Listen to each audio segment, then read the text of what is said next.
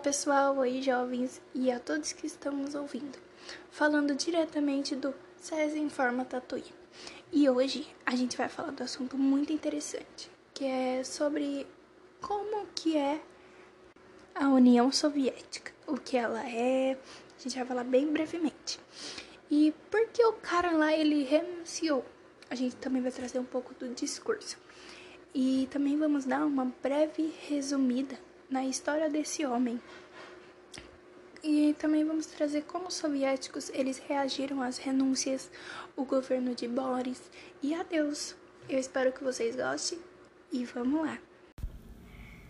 A União Soviética, ou União das Repúblicas Socialistas Soviéticas, URSS, foi uma nação que existiu entre 1922 e 1991 a União Soviética surgiu como resultado direto da Revolução Russa, que aconteceu em 1917 e transformou a Rússia em uma nação socialista. As transformações nesse levaram à sua unificação com outras repúblicas soviéticas no começo da década de 1920. A União Soviética foi o símbolo mundial do socialismo e liderou o bloco comunista durante os anos da Guerra Fria. Ao final da década de 1970, a União Soviética iniciou uma forte crise econômica que levou o país à recessão e a uma crise política, a qual contribuiu para a fragmentação da União Soviética e o fim em 1991. A URSS era composta por 15 diferentes repúblicas, que conquistaram sua independência ao fim dessa nação em 1991, que eram Rússia, Ucrânia, Belarus, Estônia, Letônia, Lituânia, Armênia, Geórgia, Moldávia, Azerbaijão, Cazaquistão, Tadiquistão, Kirguistão, Turcomenistão, Uzbequistão. Nem todas essas repúblicas faziam parte da URSS.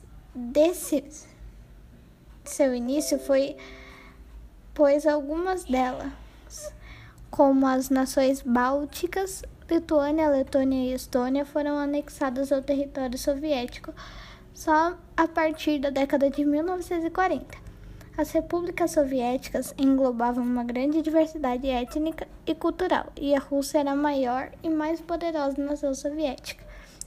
Essa diversidade étnica reflete até mesmo na Rússia atual, a grande herdeira do legado soviético que tem em seu território mais de 20 repúblicas autônomas, cada qual com traços culturais e idiomas próprios como a Chechênia.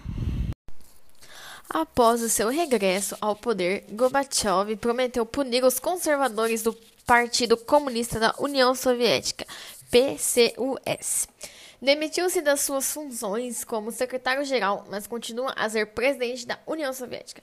Bom, devido ao seu esquema político que defendia, quebrou o braço de ferro da União Soviética. Desse braço de ferro era justamente o sigilo que garantia o contínuo progresso da ordem soviética. Com isso, o governo passaria a dar liberdade, expor a fragilidade do sistema.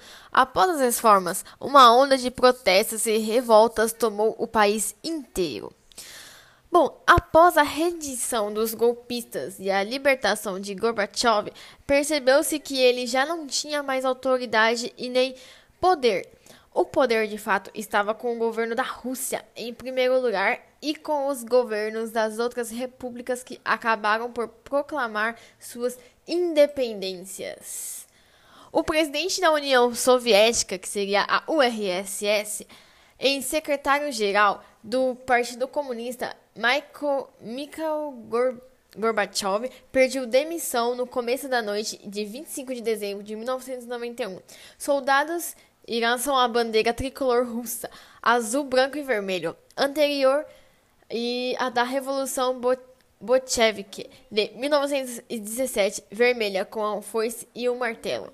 Na verdade, já não estava muito na União Soviética, apenas quatro dias antes 11 das repúblicas soviéticas haviam formado o SEI, que seria a Comunidade dos Estados Unidos Independentes. Desmembrando efetivamente a União, ela para todos os efeitos e propósitos não existia mais. Bom, meu nome é Ana Beatriz e eu vou falar um pouquinho sobre a Guerra Fria. A Guerra Fria foi um período de tensão geopolítica entre a União Soviética e os Estados Unidos e seus respectivos aliados, o Bloco Oriental e o Bloco Ocidental, após a Segunda Guerra Mundial. Considera-se que o período abrange na doutrina Truman de 1947 até a dissolução da União Soviética em 1991. Mikhail Gorbachev é um advogado e político russo que ocupou a Secretaria-Geral do Partido Comunista da União Soviética de 1985 a 1991. Com sua política moderada, foi o responsável pela abertura social, política e econômica do país e indiretamente pelo fim da Guerra Fria. Quando ele foi deposto após o final da União Soviética, ele mesmo disse que jamais voltaria ao poder de qualquer outro partido que não fosse o Partido Comunista. Ao mesmo tempo em que os russos clamavam por abertura política, os outros países da URSS paulatinamente iam se insurgindo contra o poder central e conquistando a sua independência. Foi o caso da Alemanha Oriental em 1989 e de outros países como República Tcheca, Hungria e etc. Em pouco tempo, o comunismo leste, no leste europeu caiu em ruínas. Seus principais líderes ou se incorporaram aos novos sistemas políticos instalados ou foram alijados, é, alijados do poder político.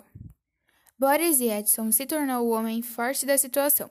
Depois do, referen é, é depois do referendo favorável à independência da Ucrânia, Yeltsin firmou acordos com líderes da Ucrânia e, e Bielorrússia visando o fim da URSS, União das Repúblicas Socialistas Soviéticas, e a formação de uma comunidade dos Estados independentes, com escassos poderes. Quando Gorbachev renunciou à presidência da URSS e o Estado Soviético de desapareceu no dia 25 de dezembro de 1991, e Edson, como presidente da Rússia, assumiu a maior parte das responsabilidades no tocante à defesa e a assuntos exteriores da extinta superpotência. Seu trabalho como presidente da Rússia foi muito polêmico. A crise econômica, a não resolvida rebelião da Chechênia, sua adição ao álcool, seu caráter instável e a sua saúde fraca foram tornando progressivamente impopular. No ano 2000, Boris Yeltsin foi substituído por Vald Vladimir Putin. Yeltsin faleceu com problemas cardíacos. E esse foi o nosso podcast, professor sobre o URSS. Espero muito que o senhor tenha gostado.